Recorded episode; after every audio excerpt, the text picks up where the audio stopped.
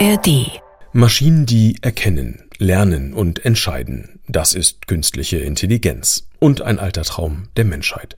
An KI-Systemen wird auch bei uns in Mecklenburg-Vorpommern gearbeitet, zum Beispiel im Bereich der maritimen Sicherheit oder in der Landwirtschaft. Für diese Sendung haben KI-Experten aus dem ganzen Land Einblick gewährt in ihre Werkstätten, Labore, Praxen, Ställe. Wie wird das unser Leben, unsere Wirtschaft, unsere Kultur, unsere Sicherheit verändern? Mein Name ist Heiko Kräft. Willkommen zu diesen Kunstkarten. KI, die Ärzten hilft, Menschen wieder gesund macht. Das ist schon lange ein großes Versprechen.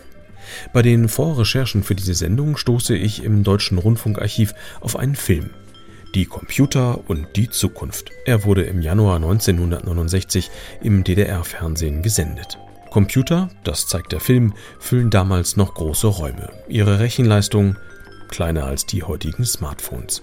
Aber die Technikbegeisterung, die ist schon damals groß.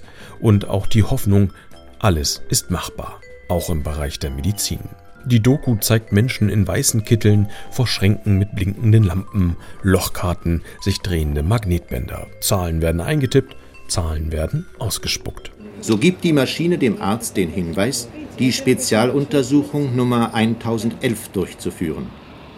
Für Vera bedeutet das, ein Herzkatheter muss eingeführt werden. Wie sieht es mehr als 50 Jahre später aus? Ist die Technik weiter als ein kryptischer Hinweis auf Herzuntersuchung Nummer 1011? Antworten erhoffe ich mir von Felix Meinl.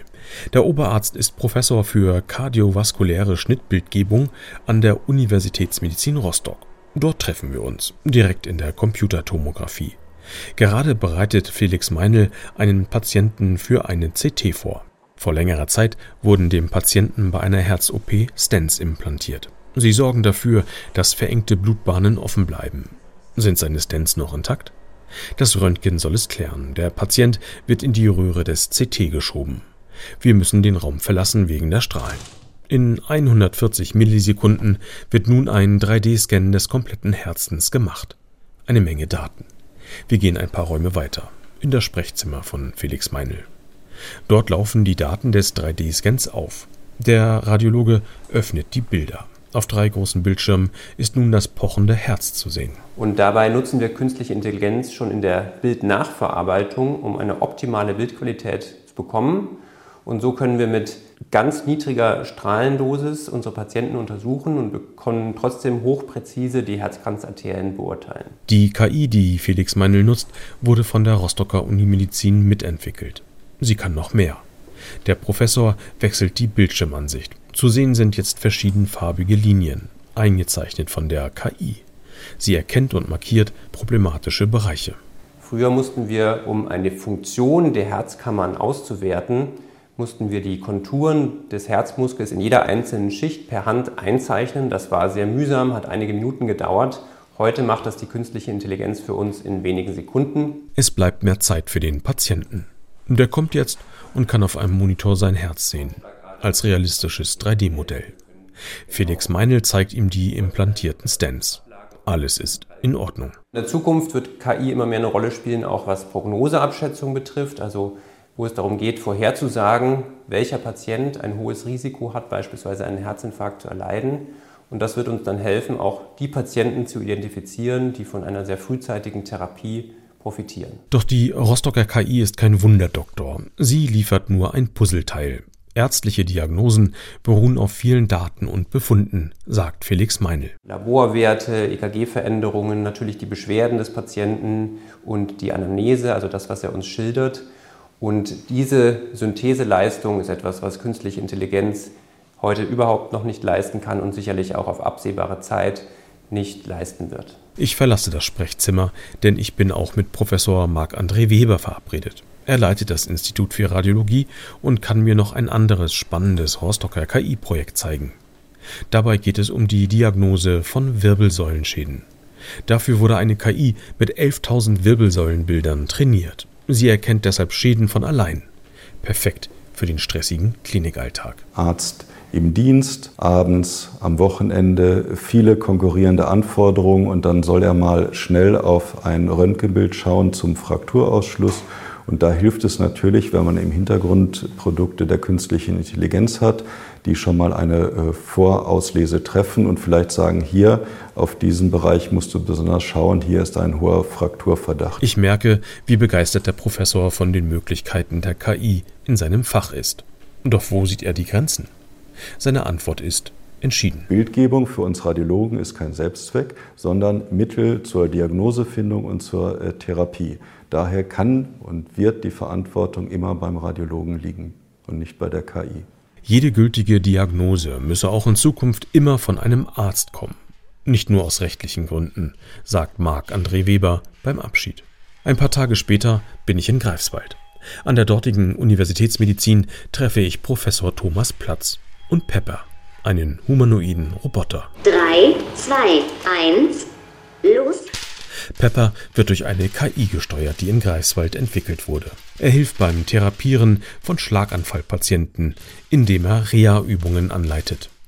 Pepper ermuntert, analysiert, bewertet. Und mit seinen großen Kameraaugen blinzelt er sich sofort in mein Herz. Natürlich machen wir zusammen ein Selfie. Wunderbar. Wir schauen uns das Ergebnis an. Doch für ein schönes Foto bin ich nicht nach Greifswald gekommen.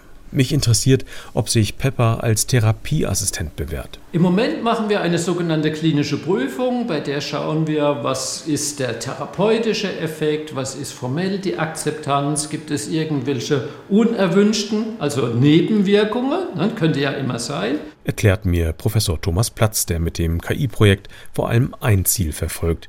Pepper soll Ergotherapeuten entlasten.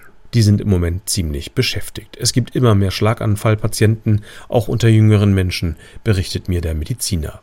Einen Therapietermin zu bekommen sei heute ziemlich schwer. Bestätigt mir die Ergotherapeutin Anna-Maria Remisch. Sie zeigt mir nun verschiedene Übungen, die Pepper mit Patienten durchführen kann. Der brabbelt gleich munter drauf los. Guten Tag, Frau Remisch. Heute sehen wir uns das zweite Mal zu dem Armfähigkeitstraining dass sie wieder eigenständig kochen können. Im Moment kennt Pepper nur Übungen für Schlaganfallgeschädigte mit leichten Armlähmungen, sagt sein Schöpfer Thomas Platz. Und alles rechts und links neben diesem Zweck wird von der Technologie nicht abgedeckt. Ähm, insofern es ist kein Therapieersatz, es ist ein reiner Therapieassistent. Um ein Assistenzsystem, gesteuert von einer KI, geht es gleich hier im Kunstkarten. Dann stechen wir in See mit einer Fähre auf Rügen.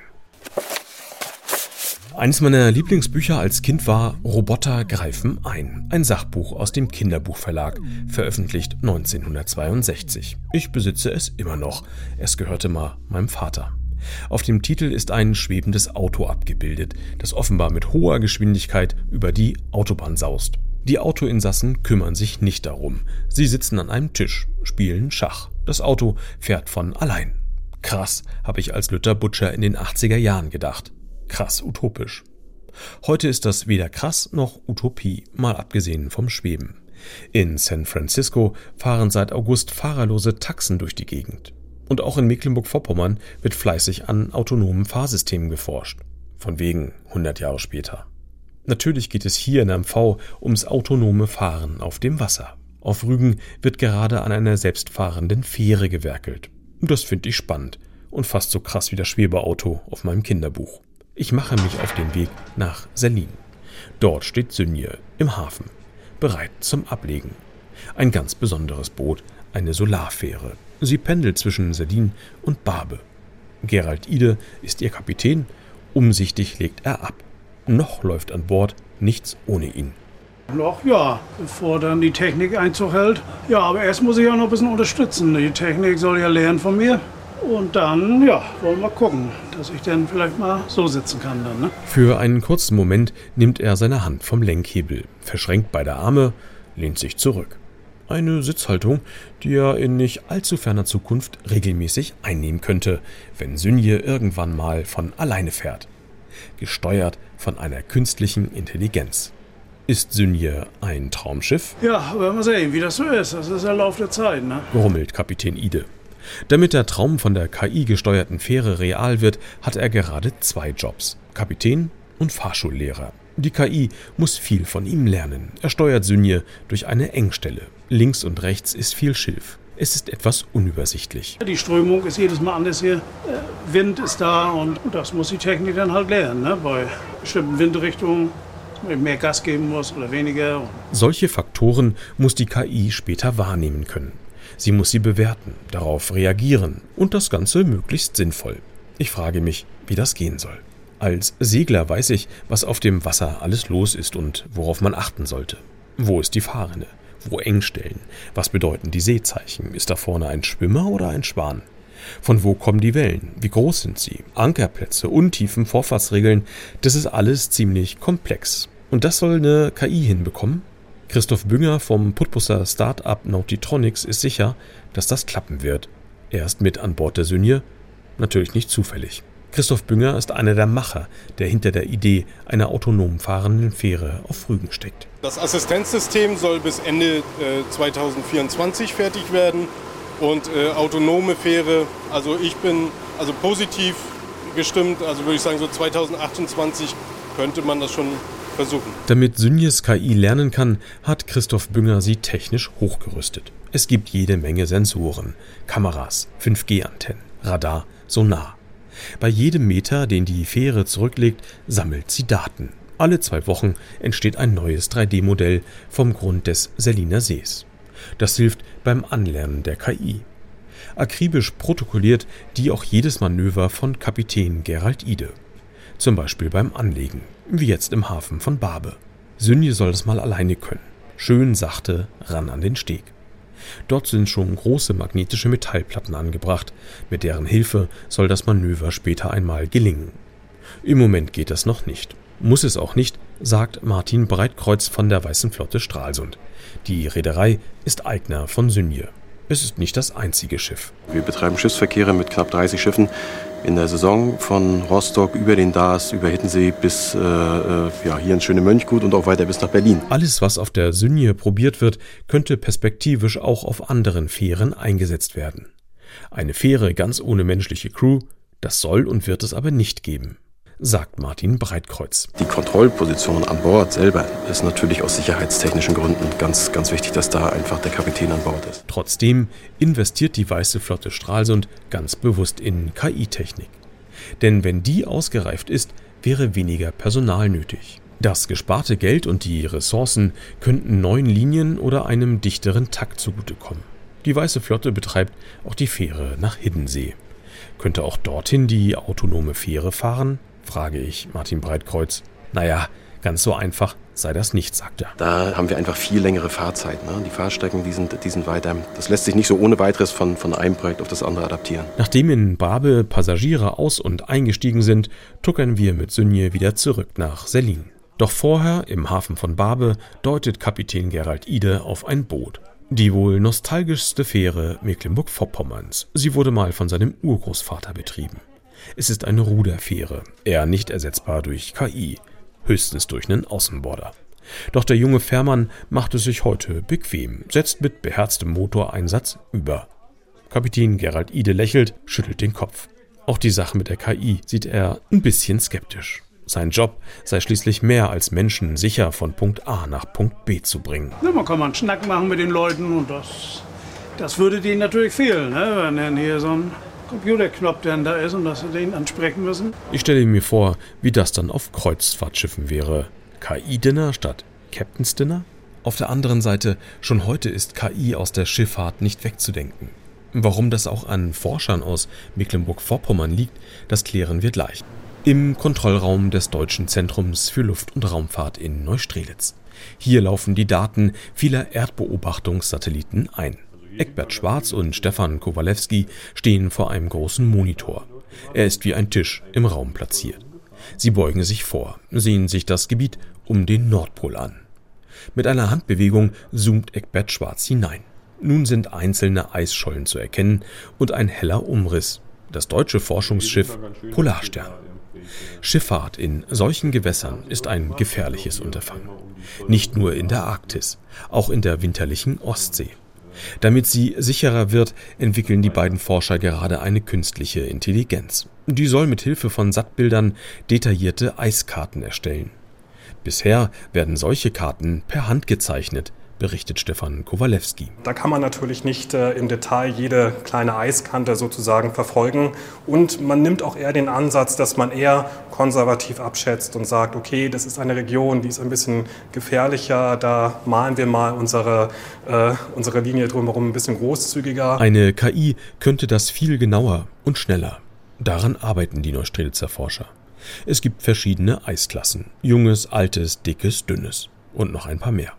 Das mit Hilfe von Sattbildern zu bestimmen, ist nicht einfach. Das KI-System bekommt ständig neue Übungsaufgaben. Damit es anhand dieser Trainingsdaten immer besser äh, lernt äh, zu verstehen, was für verschiedene Meereisklassen es gibt und dass letzten Endes daraus dann auch nachher solche Karten generiert werden können. Dass diese am Ende weltweit einsetzbare KI in Neustrelitz entsteht, ist für Eckbert Schwarz sinnvoll. Uns hilft natürlich, dass wir die Daten hier am Standort äh, selber empfangen und direkt weiterverarbeiten können. Das verkürzt die Zeit, die der Operator dann braucht, um tatsächlich so eine Eiskarte zu erzeugen und kann damit eben sehr schneller oder zukünftig schneller auf dynamische Eislagen reagieren. Es ist nicht die erste künstliche Intelligenz, die hier in der mecklenburgischen Außenstelle des DLR entwickelt wird. Wir können uns da schon auf die Schulter klopfen, weil wir beispielsweise die KI nicht nur im Bereich der Eisklassifikation einsetzen, sondern auch im Bereich der Ölerkennung äh, spricht, spielt das Thema KI eine wichtige Rolle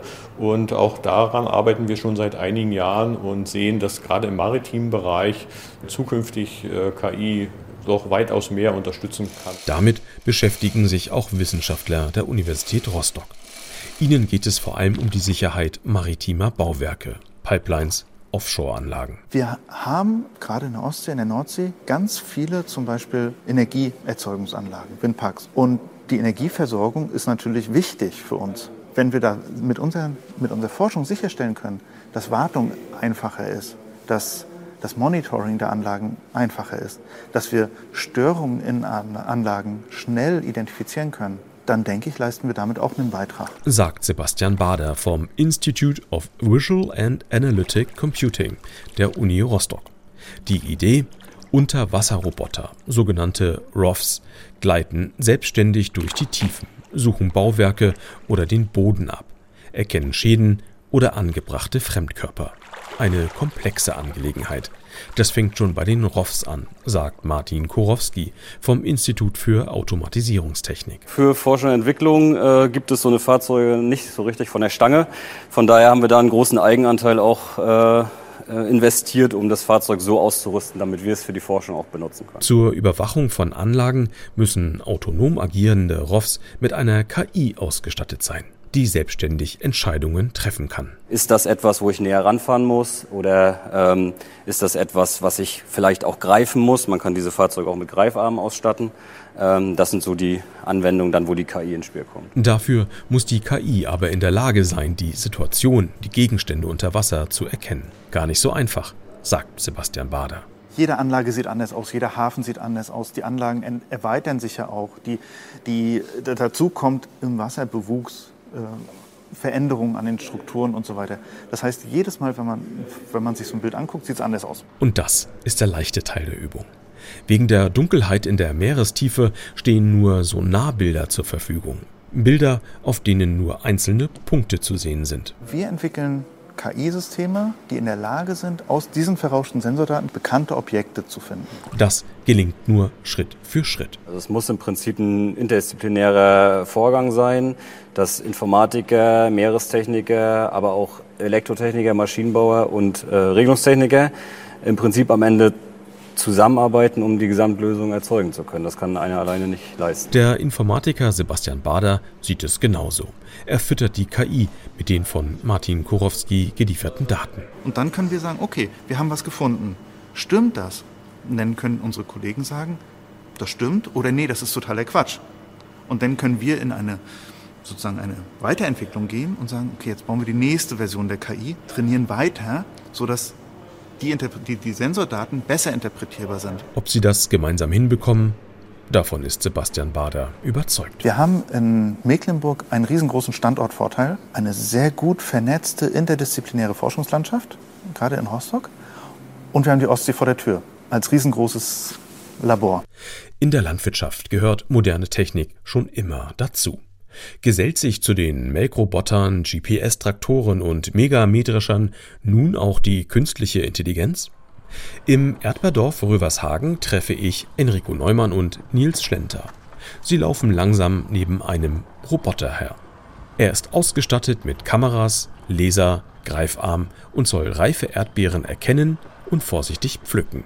Hört sich simpel an, ist es aber nicht sagt Enrico Neumann. Also die Aufgabe vom Ernten, die ist schon ziemlich komplex. Das liegt aber nicht daran, dass die Bewegung von dem Roboterarm so komplex ist, sondern dass wir draußen in der Natur halt Sachen vorfinden, die wir in der Industrieumgebung nicht haben. Natur ist nun mal Natur und das zeigt sich auch gleich.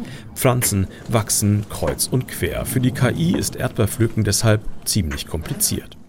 Welcher Stängel gehört zu welcher Erdbeere? Ist die halb verdeckte da hinten in Reihe 2 komplett reif? Ein Laserscanner misst die KI entscheidet, der Roboterarm greift zu, im Moment noch ab und zu ins Leere. So wie bei uns Menschen auch. Wenn ich im Dunkeln eine Erdbeere angucke, dann ist sie nicht ganz so schön reif, wie wenn da Sonne drauf scheint. Und das gleiche Problem hat die Maschine auch. Die muss nämlich auch in unterschiedlichen Lichtverhältnissen immer die gleiche reife Erdbeere dann auch erkennen. Erklärt Entwicklungsingenieur Nils Schlenter. Für gleichbleibendes Licht sorgen demnächst Scheinwerfer. Der Ernteroboter wird nachgerüstet. Solche wichtigen Details zeigen sich erst in der praktischen Erprobung, nicht im Laborversuch. Deshalb ist die KI in Rövershagen im Dauereinsatz. 2500 Stunden, 3,5 Millionen Schnitte sind zu absolvieren. Später soll der Roboter 20 Stunden täglich ernten, ohne dass Menschen dabei sein müssen. Jetzt schaut auch Lukas Kunst bei uns vorbei. Er arbeitet für das Unternehmen Karls Erdbeerdorf und findet die Aussicht auf einen automatischen Erntehelfer gut und wichtig. Es wird immer schwerer, Leute zu finden, die die Ernte mitmachen. Und deswegen müssen wir irgendwie eine andere Alternative finden. Und da ist so ein Roboter natürlich eine super Sache. Lukas Kunst sieht sogar noch mehr Einsatzmöglichkeiten für eine KI. Also was auch ein Riesenthema ist, zum Beispiel Blätter abschneiden oder solche Ausläufer, die die Erdbeere bildet. Und das sind natürlich alles Arbeiten, die sonst gemacht werden müssen und wo wir uns erhoffen, dass das in Zukunft eben kein Mensch mehr machen muss, sondern ein Roboter. Im Moment ist das aber noch Zukunftsmusik. Doch die KI lernt ständig dazu, wird schneller und besser. Entwicklungsingenieur Nils Schlenter ist deshalb optimistisch. Ich denke, ein, zwei Generationsschritte werden wir noch brauchen. Also insbesondere auch was das Umfeld nochmal angeht, dass das sicher ist, dass jemand nicht davor laufen kann und die Maschine einen verletzen kann. Um Verletzungen bzw. darum, sie zu verhindern, geht es auch ein paar Kilometer weiter in Dummersdorf. Im Forschungsinstitut für Nutztierbiologie entwickeln Forscher gerade eine KI, die Ziegen überwachen soll. Wie ist die Stimmung im Stall? Gibt es Rangeleien? Sind schwächere Tiere in Gefahr? Für Landwirte mit großen Ställen sind das wichtige Fragen. Das KI-System aus Dummersdorf soll Antworten liefern. Was die KI macht, ist, sie überwacht 24 Stunden das Verhalten und kann dann auch Verhaltensweisen, die nur ein Risiko für Verletzungen haben, zählen und auswerten. Und dadurch kann man eben schon eingreifen, bevor Verletzungen entstehen. Und das ist das Ziel des Projektes. Erzählt mir Christian Manteuffel, der das KI-System mitentwickelt hat. Er zeigt auf eine Box, die über ein paar munter hin und her hüpfenden afrikanischen Zwergziegen hängt. In der Box sind Mikrofone und ein Radar. Die so aufgenommenen Daten gehen an die künstliche Intelligenz. Sie muss herausfinden, ob die Stallsituation normal ist oder eben nicht.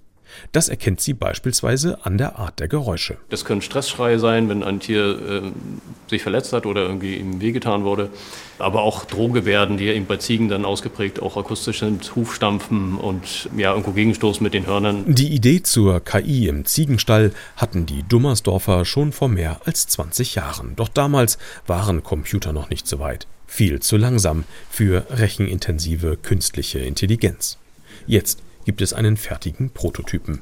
Er wird bald in Thüringen getestet und trainiert. Das ist ein System, was sogenanntes Supervised Learning macht. Das heißt also, wir sagen dem System, was richtig ist, also was in dem Fall verletzendes Verhalten oder potenziell verletzendes Verhalten ist. Und dadurch lernt dann das System, was es erkennen soll und was es nicht erkennen soll. Wenn das KI-System für Ziegen zuverlässig funktioniert, sollen auch andere Anwendungen entwickelt werden. Zum Beispiel für Schweineställe. Dafür müsste die KI dann Quiek- und Grunzlaute interpretieren können. Nicht ganz zwei Stunden nach dem Besuch im Ziegenstall von Dummersdorf. Ich stehe im Magazin des Stadtarchivs Wismar, umgeben von vielen alten Akten. In ihnen schlummern so manche Geheimnisse aus der Stadtgeschichte. Archivleiter Nils Jörn nimmt ein Kirchenbuch aus dem Regal. Es ist ein Sterbe- und Geburtenregister aus dem 18. Jahrhundert und bringt es seine Kollegin Antje Larsch zum Scannen. Das Wismarer Archiv ist beim Digitalisieren und Erschließen von Beständen ein Vorreiter in Mecklenburg-Vorpommern. Zur Freude vieler Ahnenforscher. Doch die haben oft Probleme mit Kurrent und Sutalin. Viele können die alten Schreibschriften gar nicht lesen. Die künstliche Intelligenz, die in Wismar eingesetzt wird, kann das.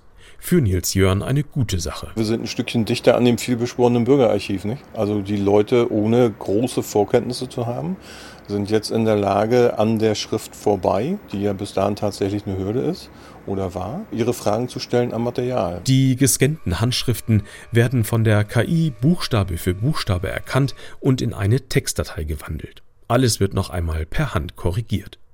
Dadurch lernt die KI, sagt Antje Larsch vom Stadtarchiv Wismar. Wenn ich am Anfang mit zehn Minuten eine Seite gebraucht habe, bin ich jetzt mittlerweile schon bei vier Minuten. Ein großer Fortschritt. Das KI-Projekt Transcribus, das die Handschriften lesen kann, wurde ursprünglich von der Universität Innsbruck entwickelt. Auch mit Unterstützung des Wismarer Stadtarchivs ist es enorm gewachsen. Es gibt ein Modell, das schon verfügbar ist, das über 5 Millionen Wörter in sich hat. Die haben aber unter anderem auch von uns unterschiedliche Schreiberhände bekommen, damit sie dieses Modell überhaupt auch trainieren können. Alte Akten, vielleicht seit Jahrhunderten ungelesen. Plötzlich sind sie ein Volltext in einer Datenbank. Komplett durchsuchbar. Zum Beispiel äh, für Leute, die nach Wracks suchen oder sowas. Dann findet man mit mal ein Schiffsunglück, von dem man gar nicht wusste und kann dann zuordnen, warum da etwas im Hafen liegt, von dem man gar nicht wusste, dass das da liegen soll oder so. Also das ist dann schon gut, dann kann man es auch gleich einordnen. Dann ist Dendrochronologie das eine und man hat tatsächlich eine schriftliche Quelle. Super. Moderne künstliche Intelligenz und historische Bestände. In Wismar geht beides zusammen. Die KI öffnet eine lang verschlossene Schatzkiste für das breite Publikum. Darum geht es auch dem Kunsthistoriker Thorsten Veit. Am Kunsthistorischen Institut der Uni Greifswald forscht er zu Herrenhäusern im Ostseeraum.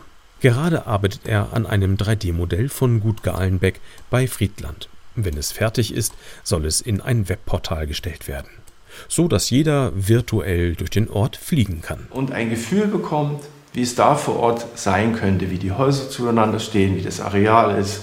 Äh, stehen die Häuser weit auseinander? Gibt es noch einen Park? Gibt es noch einen Garten? Das könnte man natürlich auch in einen wissenschaftlichen Text schreiben. Aber ganz ehrlich, wer liest sowas gern? Beim Erstellen des 3D-Modells nutzt Thorsten Veit eine künstliche Intelligenz. Aus vergleichsweise wenigen Fotos setzt sie das Gebäude dreidimensional zusammen. Lücken im Bildmaterial ergänzt die künstliche Intelligenz selbstständig. Und während sie das macht, lernt sie sogar von selbst dazu.